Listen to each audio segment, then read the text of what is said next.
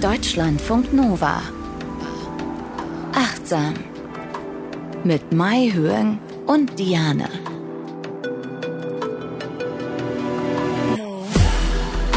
Schön, dass ihr da seid bei Achtsam. Wir wollen achtsam leben, achtsam denken, alles Mögliche achtsam machen und haben ganz schön viel zu erzählen zu diesem Thema, Meinung, ne? Ja, uns gehen die Themen nicht aus, aber ihr helft uns ja auch immer mit euren tollen E-Mails und Vorschlägen. Vielen Dank dafür. Genau, also wir sammeln wie die Eichhörnchen Themen äh, von, von, euch kommt da auch ganz, ganz viel. Vielen Dank. Achtsam.deutschlandfunknova.de könnt ihr uns schreiben, wenn ihr auch Ideen habt. Also es geht um ein schöneres Leben, ein gesünderes Leben, wirklich achtsam mit uns umgehen. Aber ich will uns noch mal kurz vorstellen, weil ich das ja immer so oft vergesse. Mai Hörng ist Psychologin und Verhaltenstherapeutin, immer noch in Ausbildung. Immer noch in Ausbildung, aber dieses Jahr wird es abgeschlossen. Nicht mehr lange. Also im Herbst sage ich nicht mehr in Ausbildung. Genau, im Herbst sagst du es nicht mehr. Alles klar. Dann sparen wir uns ja zwei Sekunden die wir mehr haben, um über Achtsamkeit zu sprechen. Ja. Äh, ich bin Diane, ich bin Moderatorin und äh, beschäftige mich lange gerne und viel mit all diesen Themen. Also sei es Neurologie, Psychologie, aber eben auch Achtsamkeit, Meditation, weil das ja alles zusammenhängt. Am Ende dieser Folge gibt es, ihr werdet es wissen, wenn ihr uns kennt, eine Übung wo wir euch einladen, macht mit, denn Achtsamkeit ist keine intellektuelle Causa, sondern tatsächlich etwas, was man übt. Wenn man nur äh, davon spricht, joggen zu gehen, dann ist man noch lange nicht joggen gegangen und genauso ist es bei der Achtsamkeit auch. Also ähm, macht einfach mit, macht so oft wie möglich alle möglichen Übungen, seien es Meditationen. Wir haben auch schon hier über autogenes Training gesprochen, über Visualisierungen, über im Alltag einfach rumgucken und die Welt mit diesem Anfängergeist wahrnehmen und staunen und äh, schmecken und riechen und fühlen. Und äh, wir sagen, dann wird euer Leben nochmal eine andere Dimension äh, einnehmen. Aber wir sprechen eben auch über Probleme und Sorgen und Nöte. Was haben wir schon in der Vergangenheit über Vergebung und Loslassen und so weiter gesprochen? Unser Thema heute, mal hören, möchtest du sagen? Ja, wir wollen heute über den Umgang mit Niederlagen sprechen. Weil das sind ja Situationen, die uns oft begegnen. Man kann nicht immer gewinnen, aber hm. man kann sich überlegen, wie man mit den Niederlagen eben umgeht. In unserem Fall achtsam.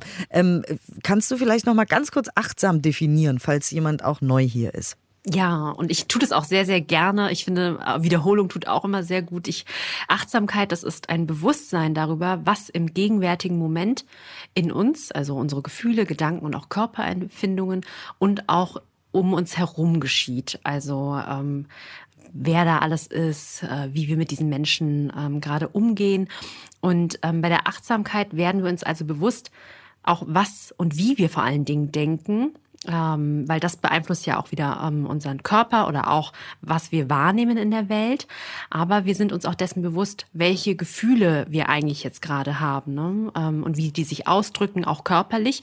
Und wir sind uns ähm, des Verhaltens bewusst. Also eigentlich ist es eine ganz große Sache der Bewusstwertung ohne dass wir diese Beobachtung auf irgendeine Art und Weise verurteilen, sondern alles darf da sein. Beispielsweise auch die Niederlage darf da sein. Ja. Und eben der Umgang mit der Niederlage wird wahrscheinlich gesünder für uns am Ende, auch weil ich sage ja auch immer, Achtsamkeit hat ganz viel mit Gesundheit zu zu tun. Mhm. Vielleicht, wenn man nicht so richtig im Thema ist, noch nicht, dann weiß man noch nicht so genau warum, aber je achtsamer wir mit uns umgehen, deswegen, äh, desto gesünder sind wir auch, desto wohler fühlen wir uns in unserer Haut, desto wohler fühlen wir uns ja mit uns. Und deswegen ähm, fangen wir mal an, wenn wir mit Niederlagen umgehen. Wir hatten jetzt also eine Niederlage, irgendwas hat nicht geklappt, wir haben irgendwas vielleicht nicht geschafft, was wir uns vorgenommen haben. Ähm, wie gehen wir da jetzt ran? Als erstes Mal können wir uns anschauen, ähm, was denken wir eigentlich dann nach oder in so einer Situation. Also ähm, ganz häufig ist es ja so, ähm, wenn etwas nicht geklappt hat, können wir mal bei unseren Erwartungen ansetzen. Also welche Erwartung habe ich mir eigentlich gesetzt? Also mir selbst oder auch der Umwelt. Wenn wir zum Beispiel sehr, sehr hohe Ansprüche an uns selbst haben oder auch an PartnerInnen zum Beispiel oder Freundschaften, kann es natürlich viel schneller zu Enttäuschungen kommen. Und da auch immer wieder gucken, was sind denn eigentlich meine Glaubenssätze? Also beispielsweise, ich muss immer erreichbar sein oder ich darf keine Widerworte geben und Harmonie geht irgendwie über alles oder so. Ne? Das, sind, das könnten so Gedanken sein, die uns wirklich ähm, eher in so Situationen führen, wo wir denken, oh, jetzt habe ich es schon wieder nicht geschafft. Mhm. Also ja. sich die Gedanken bewusst werden und gucken erstmal, was denke ich quasi über die Niederlage oder was denke ich über die Erwartung oder beides? Beides tatsächlich, okay. ja, beides, ja, genau. Also im Nachhinein kann man natürlich erstmal gucken, naja, was habe ich über die Niederlage gedacht? Also machen wir es konkret zum Beispiel ähm, eine Klausur oder so, ja. Was gehen mir gerade für Gedanken durch den Kopf? Das könnte ja sowas sein, auch, äh, wir nennen das manchmal auch automatische negative Gedanken in der Psychologie, wie äh, jetzt enttäusche ich irgendwie alle, ich habe meine Eltern enttäuscht oder all die Mühe war irgendwie umsonst oder ähm, äh, ich vermassel ja immer alles und wie ihr schon vielleicht auch raushört, dieses all die Mühe war umsonst oder ich vermassel alles. Das stimmt ja so nicht. Das ist eine, auch wieder so eine verzerrte Wahrnehmung. Das heißt, nach der Niederlage können wir uns Gedanken darüber machen, was haben wir äh, wirklich in der Situation gedacht und dann allgemein nochmal, mit welchen Erwartungen bin ich in die Situation reingegangen. Und jetzt komme ich wieder, weil ich ja immer so positiv und optimistisch bin. tatsächlich äh, habe ich auch mal die Übung gemacht nach einer Niederlage. Und zwar habe ich überlegt, was mir tatsächlich schon alles Gutes passiert ist nach einer Niederlage. Ich habe zum Beispiel mhm. einmal eine Wohnung nicht bekommen, die ich unbedingt haben wollte. Ich war so wütend und frustriert, weil ich wollte diese Wohnung. Und jeder, der in Großstädten schon mal eine Wohnung gesucht hat, der weiß, wie emotional das ist. Ja, ich habe diese Wohnung also nicht bekommen. Habe tatsächlich ein paar Wochen später eine viel, viel bessere bekommen. Das heißt, nicht jede Niederlage ist automatisch schlecht, auch wenn es sich natürlich in dem Augenblick äh, so anfühlt. Also vielleicht auch da wieder diese, diese Übung, dass man wie so ein Vogel hochfliegt und kurz mal die Niederlage von oben anguckt und ähm, ja, auch da guckt, ob das vielleicht gar nicht so dramatisch ist, wie wir ja. vielleicht in dem Augenblick denken. Ne? Auf jeden Fall. Also wirklich alles aus einer Distanz irgendwie so zu sehen und dann auch, also das ist ein super gutes Beispiel wieder, wie resilient du bist, äh, Diane, weil das machen resiliente Menschen, nämlich sie gucken irgendwie, wie haben sie andere ähm, Niederlagen in der Vergangenheit mit den eigenen Fähigkeiten bewältigt. Ja. Also das heißt auch nicht, dass man nie negative Gefühle hat, das will ich auch immer mal wieder sagen. Nee. Ne? Also wir wollen hier gar nicht äh, auf äh, toxische Positivität habe ich lustig mm -mm. versprochen. Äh, also wir sagen nicht, es ist immer alles toll, es ist immer alles gut. Aber wir sagen, es gibt negative, es gibt positive Gefühle. Alle Gefühle sind zum Fühlen da. Bloß wenn wir uns in den negativen selber eingraben, dann ist ja auch niemandem geholfen. Deswegen gibt es immer verschiedene Möglichkeiten, mit all diesen Dingen umzugehen. Genau. Und äh, Niederlagen ist halt eben auch ein großes Thema, weil sie quasi an jeder Ecke lauern. Und wir haben Einflussmöglichkeiten, manchmal aber auch nicht. Nein, das ist ähm, wirklich so, dass viel, viele Dinge, die liegen auch außerhalb unserer Kontrolle. Also beispielsweise, wenn wir sagen, okay, wir gehen in einen Wettbewerb rein und ähm, wir gewinnen dann nicht, ja, das ist dann irgendwie so, vielleicht war das Wetter nicht gut ähm, und oder ja, die Gegnerin war einfach besser, ja. Wir selbst können natürlich sagen, wir trainieren ganz, ganz hart, ne, oder bei einer Klausur zum Beispiel, vielleicht kamen da wirklich fiese Fragen. Das liegt außerhalb unserer Kontrolle und deshalb ist dieses Ziele setzen sehr, sehr wichtig. Also ähm, wenn wir unsere Ziele so auf externe Faktoren äh, legen legen, also sagen, ja, ich muss zum Beispiel gewinnen, dann wird es schwierig. Wenn wir aber sagen, ich, mein Ziel ist es, mein Bestes zu geben. Ich werde jetzt alles, was in meiner Kraft liegt, daran setzen, dass ich mich gut darauf vorbereite. Das ist realistischer und dann sieht man das vielleicht auch nicht so sofort als Niederlage, weil wenn man sich vorbereitet hat und in die Klausur reingeht und dann ist sie ein bisschen verpatzt oder nicht so, wie man sich das vorgestellt hat, kann man sich am Ende immer noch sagen, aber ich habe ja wirklich alles gegeben. Und die Frage, die du mitgebracht hast, auch natürlich, ist es wirklich eine Niederlage? Ne, das ja, finde ich ja auch immer interessant, ja. weil nur weil wir etwas als eine Niederlage ähm, empfinden, also als etwas, was wir nicht können, muss es ja keine Niederlage in diesem Sinne sein. Ja, ich habe auch ein krasses Beispiel, äh, wenn zum Beispiel Frauen oder Männer keine Kinder bekommen können. Viele kommen und, und sagen wirklich, dass es das eigene Versagen ist. Also, dass sie wirklich denken, boah, ich habe es als Frau nicht geschafft oder als Mann schaffe ich es nicht. Das ist die absolute Niederlage. Aber das ist ja etwas, was gar nicht in der eigenen Kontrolle. Man kann ja nicht sagen, ich möchte jetzt ein Kind und jetzt Körper hören und mach einfach. Ne? Und deshalb da nochmal zu gucken, ist es wirklich eine Niederlage? Und diesen Glaubenssatz auch wirklich zu hinterfragen. Das finde ich ganz interessant, weil so viel in unserem Leben eben mit unserer Wahrnehmung von dem, was mhm. da passiert, zusammenhängt. Weil wenn wir eine Erkältung haben, sagen wir ja auch nicht, das ist eine Niederlage, sondern es ist eine Erkältung. Und ja. oft äh, wird zum Beispiel auch, ja, so Sachen wie Depressionen oder so, ja. Da, da sagen viele, ja, eine Depression wird oft angesehen als Niederlage oder ich bin zu schwach oder so. Aber eine Erkältung ja nicht. Also wir können ja da jederzeit immer wieder unsere eigene Wahrnehmung schärfen. Und auch wenn andere vielleicht andere Wahrnehmung haben, geht es ja jetzt erstmal nur um uns. Wir können unsere Wahrnehmung schärfen, jeder von von uns einzeln natürlich kann ich die Wahrnehmung von meinem Nachbarn schärfen, ist mir schon klar, sondern ich kann nur bei mir anfangen. Aber wenn wir gucken, was genau ist denn überhaupt eine Niederlage und was nicht, und weil du gerade sagst, Mütter zum Beispiel, ne, was ich auch immer wieder gehört habe, ist, wenn Frauen nicht stillen können, sehen sie es als persönliche Niederlage, als etwas, worin sie versagt haben. Was ja auch tausend verschiedene Einflussfaktoren hat, weil das Baby nicht saugt oder weil die Milch nicht einschießt oder irgendwas auf die wir gar nicht Einfluss haben. Aber wir ziehen uns den Schuh an, oft, und machen etwas zu einer Niederlage, was gar keine Niederlage ist. Das finde ich auch sehr, sehr interessant, weil bevor wir vielleicht sogar über Niederlagen sprechen, sollten wir äh, darüber mhm. nachdenken, ob es überhaupt eine ist oder ob es einfach etwas ist, was so ist, wie es ist. Hashtag radikale Akzeptanz in der Achtsamkeit, worüber wir immer wieder sprechen. Bestimmte Dinge liegen einfach nicht an uns oder in unserem Einflussbereich. Und ja. äh, du hast eine Studie mitgebracht, dass Achtsamkeit äh, die Selbstwirksamkeit erhöhen kann. Genau, die kann die Selbstwirksamkeit ähm, bei akademischen Misserfolgen erhöhen. Das ist eine Studie von Henley et al. 2015 publiziert in der Personality and Individual Differences. Und die Forscher haben den Zusammenhang zwischen Achtsamkeit, positiver Neubewertung, also das ist das, was du eben ähm, mit der Wohnung da erzählt hast, ja, dass du da im Nachhinein gedacht hast, naja, aber das war am Ende ja doch gut. Und dann haben die geguckt, ähm, wie sich das, wie das im Zusammenhang mit akademischer Selbstwirksamkeit zusammenhängt. Nochmal als ähm, Erklärung, was ist Selbstwirksamkeit? Das ist die eigene innere Überzeugung, dass man herausfordernde Situationen, also beispielsweise im Kontext des Studiums oder der Schule, aus eigener Kraft heraus bewältigen kann. Und dazu sollten 243 TeilnehmerInnen Fragebögen ausfüllen und da wurde die Achtsamkeit erfasst und auch das Maß, inwiefern sie positiv neu bewerten können. Und danach haben sie dann so 15 Multiple-Choice-Fragen bekommen, die angeblich das Allgemeinwissen abfragen sollten. Da waren dann so Fragen dabei wie, wie viele Ringe sind auf der olympischen Flagge? Woraus besteht das Horn eines Nashorns? Oder in welcher Hand hält die Freiheitsstatue ihre Fackel? Und unabhängig von dem Ergebnis, also ob es jetzt richtig oder falsch war, was sie da angegeben haben, erhielten sie dann alle das Feedback am Ende, dass sie nur acht von 15 Fragen richtig beantwortet haben. Also so ein Score von 53 Prozent. Und dann hatten sie am Ende so ein Feld, wo sie äh, so, so eine ja, Erklärung oder nochmal was dazu sagen konnten zu ihrer Performance. Und viele gaben dann an, ja, sie haben sich mit dieser Materie schon so lange nicht mehr beschäftigt oder sie hatten ja gar keine Zeit, sich vorzubereiten. Und nur vier von diesen 243 haben die Rückmeldung angezweifelt und dann sowas geschrieben wie, ich denke, diese Studie lügt mich an. Ich war mir nur bei zwei Fragen unsicher. also auch schon krass, wie viele irgendwie gar nicht so zweifeln. Ne? Und im Ergebnis zeigte sich tatsächlich, all jene Studierenden, die ähm, achtsamer waren und eine höhere positive Neubewertung hatten, die hatten auch eine höhere akademische ähm, Selbstwirksamkeit. Und die Forschenden erklären sich das so, wenn wir achtsamer sind, dann können wir Dinge viel klarer und auch realistischer bewerten. Das verhindert also, dass wir so eine Tendenz haben, so eine Misserfolgserfahrung, die zum Beispiel geschieht, weil das war ja Misserfolg. Die haben ja gesagt, die haben nur acht richtige gehabt, ne?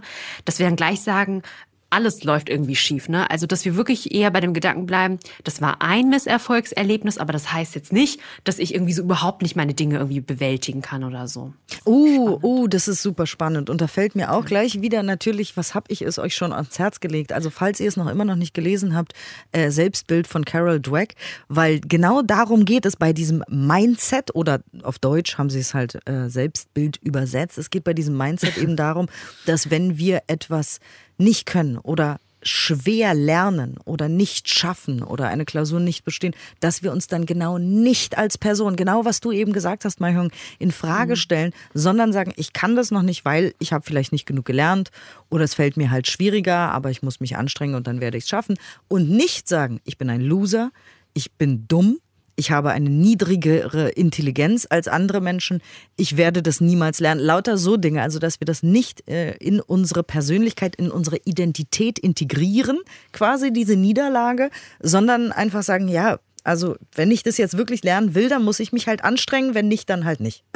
ja, und es war auch nur ein Ereignis und das genau. macht uns nicht ganz aus. Aber ich habe auch eben gerade wieder gedacht, als du diese Sätze gesagt hast, dieses Ich bin dumm und so, das ist so brutal, ne? Das ist einfach so hart, einfach, wenn man das immer noch mal so von außen hört. Aber wir sagen uns oder viele sagen sich das ja selbst einfach ganz, ganz oft, ne? Genau, der innere so Kritiker. Hin. Und dann, ja. genau, und dann passiert es, ja, vielleicht hat es auch in der Kindheit jemand mal gesagt. Lehrer, Lehrerin, im schlimmsten Fall natürlich die Eltern, aber ähm, es gibt ja viele, viele schwierige Kindheiten. Auch da äh, sind wir nicht alleine, glaube ich, äh, wenn da mal was schiefgegangen ist. Ich glaube, die perfekte Kindheit gibt es nicht.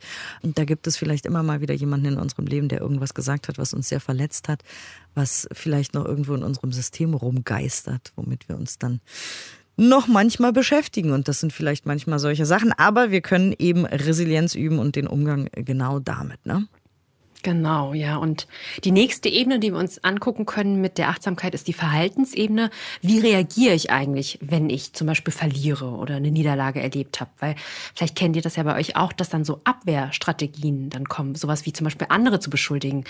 Ähm, ein Beispiel wäre zu sagen, ja, mein Chef hat mich doch gezwungen, diesen Aspekt irgendwie einzubringen bei der Präsentation und deshalb ist das äh, alles in die Hose gegangen. Also, dass man die Verantwortung auf andere schiebt und dann dementsprechend wütend ist auf andere. Oder bei einem Kartenspiel oder sowas zum Beispiel andere anzufangen zu verdächtigen. Ja, der hat doch irgendwie zwei Karten genommen und nicht eine. Ich habe es doch gesehen. Also so ne. Ähm, oder was auch irgendwie fies ist, finde ich, so den Rang abstecken. Also wenn irgendjemand zum Beispiel etwas Besseres einfach sagt, eine bessere Meinung hat oder einen richtigen Aspekt, zu sagen, ja, ich habe doch Psychologie studiert und was hast du so vorzuweisen? Also richtig überheblich, aber so Dinge passieren. Das ist richtig, ja. nur weil man halt nicht verlieren kann, ja. Oder dann irgendwie immer so, so, so auszuweichen, so ein Schlupfloch zu suchen, so, ähm, ja, das mag ja dort stehen, irgendwie im Spiegel oder so, aber ich habe in der Zeit gelesen, bla bla bla. Ne? Und stattdessen könnte man ja auch einfach sagen, ja, stimmt, hast recht, oder? Mhm. Genau, das eigene Selbstbild wird dadurch eben in den Vordergrund gestellt, mehr als die Sache, über die es äh, mhm. da geht, ne, um die es da geht. Und du hast eine Übung mitgebracht, die heißt Don't Show Your Ugly Face. Was ist das? Ja, wenn wir so Abwehrmechanismen ähm, haben, und das ist ja eigentlich, das ist ja wirklich nicht schön irgendwie, wenn wir dann irgendwie andere verdächtigen oder irgendwie so wütend werden, ähm, schaut euch mal im Spiegel an, wie ihr dann aussieht, weil in der Regel, ähm, wenn man so missgünstig ist, ja, dann kann es ja auch sein, dass wirklich äh, die Stirn gerunzelt ist, man angespannt ist, vielleicht schreit man auch eher, sagt Sachen, die man gar nicht sagen will. Und das ist so ugly face einfach, ne? Und ich übe mich auch da drin, weil ich meine, bin auch nicht perfekt, also manchmal äh, kommt es auch vor, dass ich irgendwie sage, oh nee, der hat das und das gemacht, dass ich dann sage, nee, don't show your ugly face und dass ich dann versuche eher wirklich leicht zu lächeln, gelassen zu reagieren.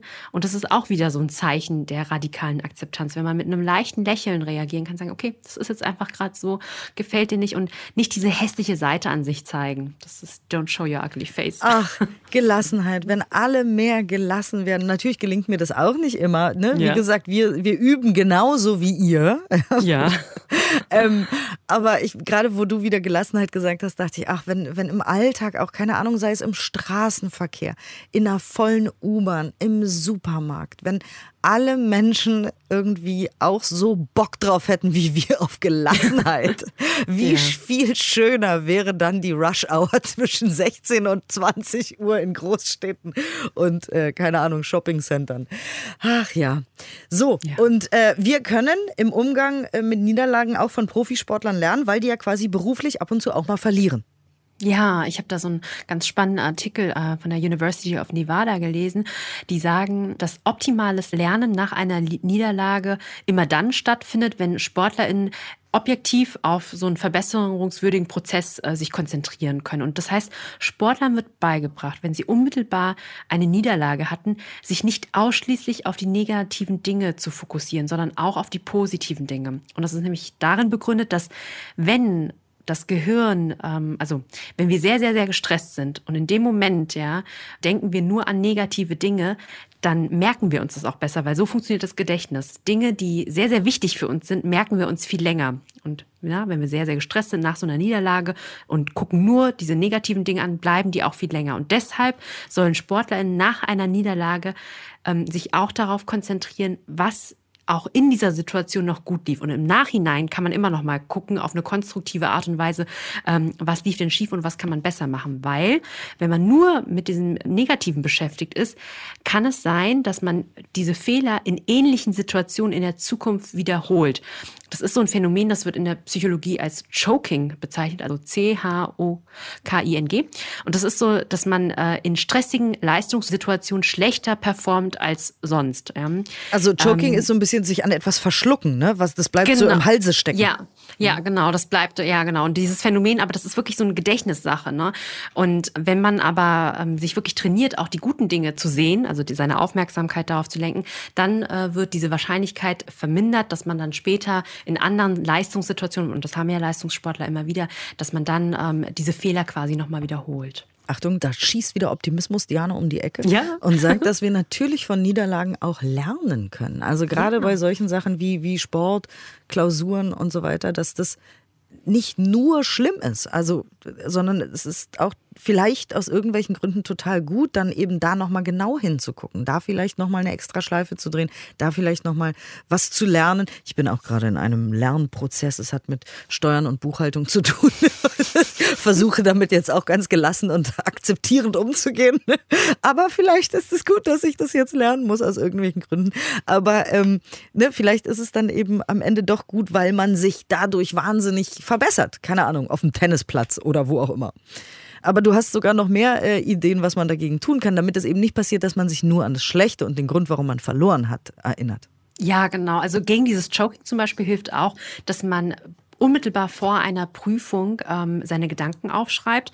Und Forschende, die begründen das so, weil wenn wir alles mal aufschreiben, wovor wir Angst haben oder so, ne, all diese negativen Dinge, dann wird wieder wirklich Platz im Arbeitsspeicher frei. Wir haben ja wirklich äh, wie so ein Computer quasi, oder die Computer sind ja so gebaut wie wir Menschen oder versuchen das zumindest, dann wird wieder Platz frei und wir können uns auf das Wesentliche fokussieren. Und bezüglich der Achtsamkeit und dem Umgang mit, äh, mit Niederlagen ist natürlich auch diese ganze Gefühlsebene super wichtig. Ne? Der Umgang mit Gefühlen. Und ich sage ja immer wieder, der erste Schritt, bevor wir irgendwas verändern können, ist, dass wir es benennen. Also welche Gefühle gehen in dir eigentlich vor, wenn du dann versagst oder eine Niederlage erlebst? Ist es Wut, Hilflosigkeit, Trauer oder Enttäuschung oder auch Scham? Alles vielleicht? Ja, kann auch alles klamüsert ja. werden. Aber dann ist wichtig dann zu sagen, okay, ähm, sich das vorzustellen, wie so einzelne, irgendwie, ich weiß nicht, ich stelle mir meine Emotionen wie so Kugeln vor, mit Farben irgendwie so, manchmal ja so. Ähm, Große oder, Kugeln, äh, kleine kleine Kugeln? Also eher so, eher so Murmeln? So, Nee, nee, nicht so Murmeln. Die sind irgendwie so groß wie meine Hand irgendwie. Oh, okay. Also schon größer. Ich weiß auch nicht warum, aber so ich. Und dann hier eine Kugel und dann die nächste Kugel, dass man das wirklich auch ähm, auseinanderklamüsert. Und es gibt diesen Satz, name it and you tame it. Also benenne es und zähme es. In dem Moment, wo du es benennst, zähmst du diesen, diesen, diesen inneren Emotionstigergeist schon. Und ähm, ein Konzept, was ich auch sehr hilfreich finde mit Emotionen, das verwenden wir in der Psychologie, nämlich das von den primären und sekundären Emotionen, weil manchmal sind ja Emotionen oder ganz oft negative Emotionen sehr, sehr schwer auszuhalten. Beispielsweise das Gefühl von Scham. Also wenn man sich so richtig, richtig schämt, ja, dann ähm, versuchen wir es oft zu vermeiden oder uns abzulenken. Aber eine andere Bewältigungsstrategie, die sehr unbewusst abläuft, ist, dass wir einfach diese sehr unangenehme Scham mit einem anderen Gefühl einfach ersetzen. Also, mhm. und das ist nämlich die sekundäre Emotion, also beispielsweise Wut. Man ist dann super, super wütend auf jemanden und in echt schämt man sich. Und ich habe auch meine eigene Eselsbrücke, weil manchmal verwechsel ich das auch immer. Primäre Emotion ist quasi die wirkliche Emotion und ich sage dann immer prima, ich habe die wirkliche Emotion entdeckt. Und sekundäre ist das, was man quasi so drauflegt, um diese primäre so zu verdecken. Genau. Oh, das ist tatsächlich, aber das, das kommt mir auch sehr bekannt vor. Also das, was ja. Scham Wut wird, das ist etwas, was sehr oft passiert, oder? Ja, ja, genau, oft. Wut ist oft leichter auszuhalten, weil das ist ja so eine Emotion, Emotionen, die man ja, da hat man Energie oder so. Angst ist oft auch leichter auszuhalten als zum Beispiel so eine Hilflosigkeit oder Trauer. Also ich sag Scham, Hilflosigkeit oder so eine tiefe, tiefe Trauer, das ist sehr schwer für die meisten Menschen auszuhalten oder das, was ich in der Praxis auf jeden Fall sehe. Und ja. Aber was mache ich jetzt damit? Also was mache ich jetzt damit, wenn ich weiß, okay, ich bin wütend, aber eigentlich äh, schäme ich mich für etwas? Also was mache ich jetzt quasi mit dieser Information? Mhm. Also erst einmal, diese Information, die ist ja sehr, sehr schwierig auch rauszubekommen. Ja. Also dieser Schritt, dass man es überhaupt schon benennen kann, weil diese primären Emotionen oft sehr, sehr ähm, kurz nur aufflackern und man sieht sie nicht. Das ist schon, sage ich wieder, die halbe Miete. Wenn ich sagen kann, oh, es ist eigentlich Scham, dann kann ich mich doch ganz anders um mich kümmern, weil wenn ich wütend auf den anderen bin, bin ich die ganze Zeit mit dem anderen beschäftigt, beleidige ihn oder diskreditiere ihn. Aber wenn ich weiß, hey, das ist eine Scham, das hat was mit meinem Selbstwert eigentlich gerade zu tun, dann kann ich mich nochmal hinsetzen und sagen, okay, ähm, aber es gibt auch noch andere Dinge, auf die ich stolz sein kann. Also ich gehe ja ganz, ganz anders mit der Situation um. Und meistens ist es auch so, diese primären Emotionen, die haben oft was mit unserer ähm, Lerngeschichte zu tun. Also vielleicht haben wir als Kind oft Situationen erlebt, in denen wir uns zutiefst geschämt haben und deshalb hat quasi unser Mechanismus, unser Körper diese Schutzfunktion entwickelt, dass wir das dann einfach ersetzen mit, äh, mit der sekundären Emotion Wut beispielsweise. Und deshalb kann es sich echt nochmal lohnen, auch in die Vergangenheit zu gucken. Was habe ich eigentlich für Erfahrungen mit Scham gemacht? Was gibt's da? Und ja. es könnte auch sein, dass wenn ihr uns jetzt vielleicht zuhört und denkt, ja, ich bin sehr oft sehr wütend. Welche Art von Gefühl ist das? Woher kommt denn auch diese Wut? Also muss jetzt nicht Scham sein, ne? das war jetzt nur ein Beispiel. Es kann ja. auch alles mögliche andere sein. Angst zum Beispiel. Ne? Mhm. Angst schlägt oft auch in Wut über. Wenn man Angst irgendwie vor bestimmten Dingen hat, vor Veränderungen von Dingen, die sich gerade heutzutage super schnell ändern, dann wird man wütend. Dann wird man wütend auf die anderen. Ähm, genau, und da einen Schritt zurückzugehen und zu gucken, aber was ist denn da eigentlich die Wurzel? Das finde ich wahnsinnig spannend. Ist aber auch das ist, wie du sagst, sehr komplex. Ne? ja, es ist komplex, aber es ist irgendwie, es ist so ein krasser Gamechanger, wenn ich das einfach nur mal PatientInnen erkläre und dann irgendwie, man kann sich ja immer wieder fragen, in dieser Situation, was war die Emotion, die ich so gefühlt habe? Und dann nochmal überlegen, gab es vielleicht eine andere, die sich doch mal ganz kurz irgendwie gezeigt hat oder so oder, ne? Und dann in diesen Reflexionsprozess gehen, weil das so viel verändern kann und das ist so, so hilfreich. Also ich arbeite sehr gerne damit. Hm. Also hört euch wie immer beim Denken zu und auch beim Fühlen, hört euch beim Fühlen zu oder schaut euch beim Fühlen an oder wie auch immer und schreibt mal auf, wie ihr euch fühlt und warum ihr euch so fühlt, auch nach einer Niederlage, während der Niederlage. Fühlt ihr vielleicht, dass euer ganzes Selbstbild jetzt ins Wanken gerät? Fühlt ihr euch als Versager, Versagerin, weil das passiert ist? Also habt ihr wirklich das Gefühl, daran hängt mein Wohl und Wehe und die Person, die ich bin. Zum Beispiel oft auch in Niederlagen. Ne? Also wir haben jetzt sehr viel so berufliche Sachen als Beispiel genommen, aber oft gibt es ja auch so Streits, die dann in Beziehungen zum Beispiel als Niederlage für einen enden. Und dann hat man das Gefühl, man hätte verloren.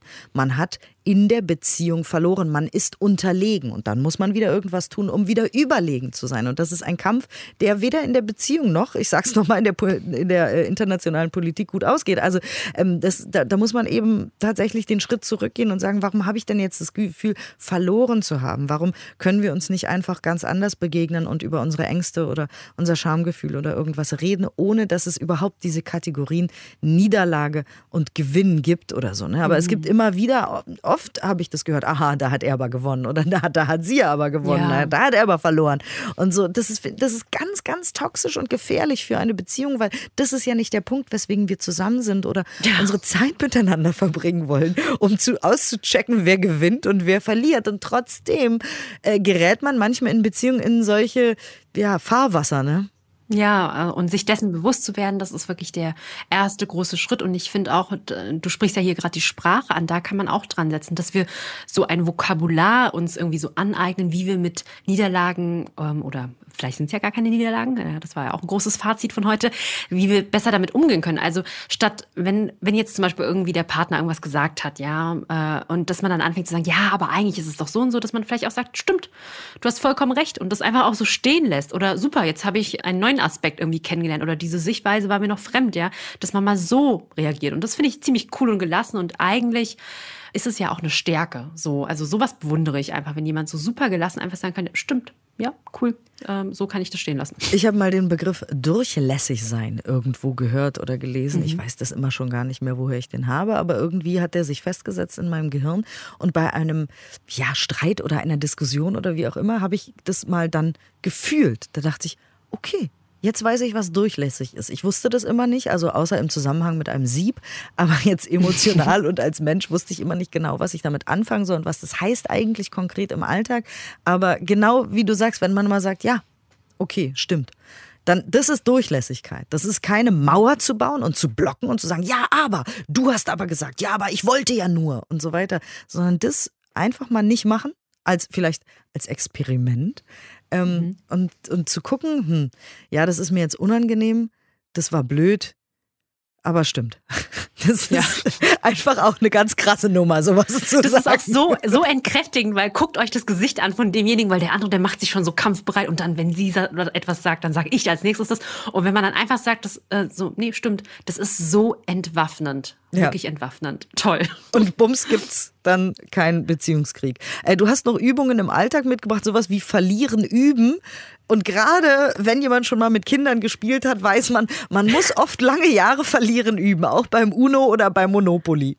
Genau, ja. Also kleine Dinge, sich auch äh, dessen bewusst zu werden, weil es ist ja nicht immer der große Wettkampf. Das kann ja auch manchmal sein, ja, das kann ja vielleicht im Studium sein, wenn man in der Gruppenarbeit ist oder so und äh, es werden verschiedene Ideen irgendwie ausgetauscht und dann setzt sich eine Idee irgendwie durch, dass man dann merkt, okay, hm, macht gerade irgendwie so Knacks irgendwie so, aber ähm, ich stehe da irgendwie auch drüber. Also, dass, äh, dass man merkt, ich kann sportlich gut damit umgehen. Sehr gut. Und was auch immer schön ist, wenn, wenn man ja Dinge gar nicht als Niederlage wahrnimmt, indem man es einfach nicht macht. Ne? Also ich habe früher Dinge als Niederlage wahrgenommen, die ich jetzt gar nicht mehr als Niederlage wahrnehme. Zum Beispiel, jetzt äh, noch ein Beispiel ähm, aus, aus meinem Leben, als ich ganz junge Moderatorin und Journalistin war, ganz, ganz, ganz jung, ne? da hatte ich immer den Eindruck, ich müsste beruflich alles wissen. Und wenn mhm. jemand irgendwas gesagt hat, was ich nicht wusste, dann hat mich das ja, unter Druck gesetzt. Und ich dachte, das wäre eine Niederlage. Ich müsste das doch wissen. Ich muss ja sechs Zeitungen am Tag lesen und wenn ich was nicht weiß, ist das eine Niederlage. Und das ist mittlerweile einfach nicht mehr so, weil ich kann nicht alles wissen. Es passiert so viel auf der Welt. Niemand kann alles wissen. Ich kann viel lesen, ich kann recherchieren, ich kann es rausfinden, aber ich kann nicht alles wissen. Das heißt, wenn jemand sagt, ah, hast du das schon gehört, dann ist das keine Niederlage mehr für mich. Vor vielen Jahren war das aber sehr wohl einer. Also, wie gesagt, mhm. äh, guckt einfach auch mal mit euren Niederlagen was da so ist und ob es überhaupt welche sind. Vielleicht sind es überhaupt keine. Vielleicht sind es nur welche in eurer Wahrnehmung und in dem, was ihr darüber denkt. Aber wenn ihr eben guckt, äh, was liegt hier vor mir? Was habe ich für Gefühle? Was ist vielleicht die Primär, das Primärgefühl dahinter und wie kann ich dann mit mir umgehen? Dann äh, können wir das alles wieder so achtsam auf den Tisch legen vor uns, schriftlich oder auch symbolisch, wie ihr wollt. Huch. Mhm. Ähm, Jetzt wäre ich fast vom Stuhl gefallen hier beim Sprechen, weil ich so emotionsgeladen bin. Genau, also ihr könnt ja auch irgendwas äh, Sachen basteln. Ich bin ja auch großer Fan, wie gesagt, nicht nur des Journals, aber auch von, keine Ahnung, diesen Klebezetteln oder Karteikarten oder so, ne, wenn ihr sagt, okay, das ist passiert, das ist meine Wahrnehmung. Das ist ein mhm. Gefühl, so habe ich reagiert. Das hätte ich auch denken können, so hätte ich auch reagieren können. Dann könnt ihr daraus sogar ein Spiel basteln. Aber Mayhörn hat eine Übung für uns wieder mitgebracht. Genau, das ist einfach so eine Meditation, in der wir uns eine äh, Misserfolgssituation oder vermeintliche Misserfolgssituation angucken können und genau nochmal reflektieren können, was äh, die Gedanken da waren und auch Gefühle da waren. Sehr schön. Also, achtsam mit Niederlagen umgehen und achtsam gucken, ob es überhaupt welche sind. Achtsam dann mit uns umgehen. Das war unser Thema heute. Vielen, vielen Dank, dass ihr dabei seid und wart. Übrigens, ihr schreibt uns auch immer wieder, dass ihr die Folgen öfter hört. Das finde ich interessant. Oh, ich ja, ich finde das auch super schön und das motiviert uns total. Also nochmal ganz, ganz herzlichen Dank für die liebe, liebe Post. Also ihr seid die liebsten HörerInnen, wirklich. Wirklich, ja, immer. total, ja. absolut. Achtsam mit deutschlandfunknova.de. Äh, vielen, vielen Dank für die tolle Post. Ähm, genau, aber ich, ich kenne das, ich kann das nachvollziehen. Ich lese oft auch Bücher ja doppelt oder höre, höre äh, Hörbücher doppelt oder weil es sich dann besser im Gehirn festsetzt und man dann vielleicht öfter sich damit beschäftigt und ja neuroplastisch sein Gehirn formt mit diesen Inhalten. Deswegen ähm, wünsche ich euch jetzt ganz viel Spaß bei der Übung und viel Spaß mit Mai Hong, die sich ich muss es nochmal sagen, diese Übungen ja extra für euch ausdenkt. Die sind ganz exklusiv, die gibt es nirgends sonst, die gibt es wirklich nur hier bei uns bei Achtsam. Danke euch fürs Mitmachen, danke Hong fürs Ausdenken. Gerne. Und bitteschön. Dies ist eine geleitete Meditation zum Umgang mit Situationen, in denen du eine Niederlage erlebt hast. Nimm eine aufrechte, bequeme Sitzhaltung ein. Lasse deine Schultern noch ein wenig mehr Richtung Boden sinken, um dem Körper noch mehr zu entspannen. Und schließe nun sanft deine Augen. In der Übung hast du die Gelegenheit, eine Situation zu betrachten, die du als persönliche Niederlage erlebt hast. Wähle für diese Übung bitte nur eine leichte bis mittelschwere Situation aus.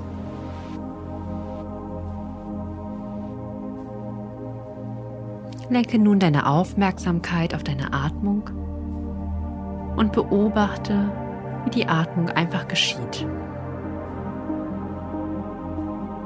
Wie der Atem ein- und ausströmt.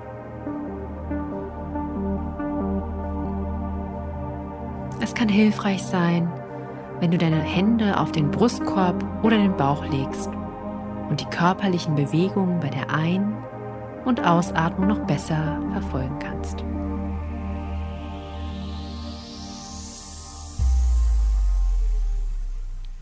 Komme nun in Kontakt mit der Situation, in der du eine Niederlage erlebt hast. Stell dir vor, dass du dir das Geschehene auf einer Bühne ansiehst, aus einer guten Distanz. Wer war alles involviert? Wo warst du?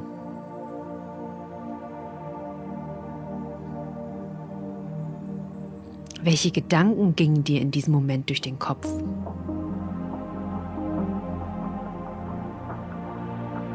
Gab es vielleicht Selbstvorwürfe oder vielleicht auch Vorwürfe, die an andere Menschen gerichtet waren?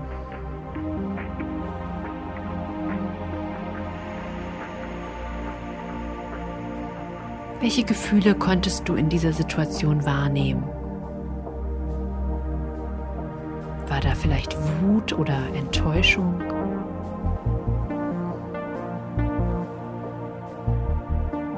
Versuch das Gefühl genau zu benennen. Wo hast du es im Körper gespürt?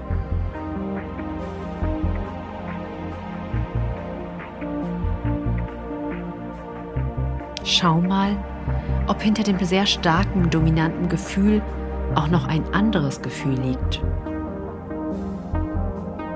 Vielleicht liegt hinter der Wut auch ein Gefühl von Scham.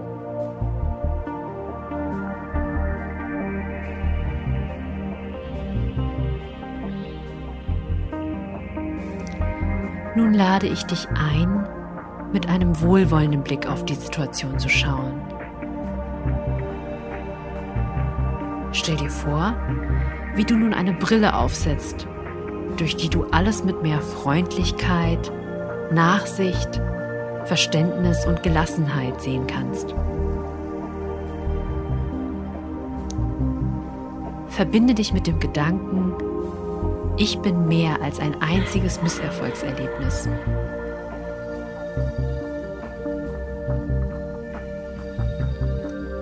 Betrachte nun die Situation erneut. Gibt es etwas, das in der Situation trotzdem gut lief?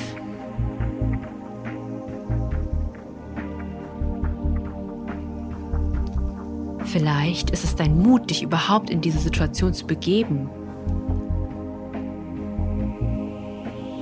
Oder dein Engagement, dich für etwas einzusetzen. Oder deine brennende Leidenschaft für etwas, was dir sehr am Herzen liegt.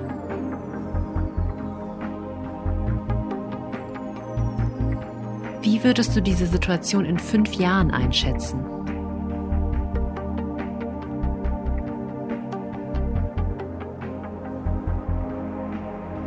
Nun verabschiede dich langsam von der inneren Bühne und komm in den Raum zurück. Nimm noch einmal drei tiefe, beruhigende und nährende Atemzüge.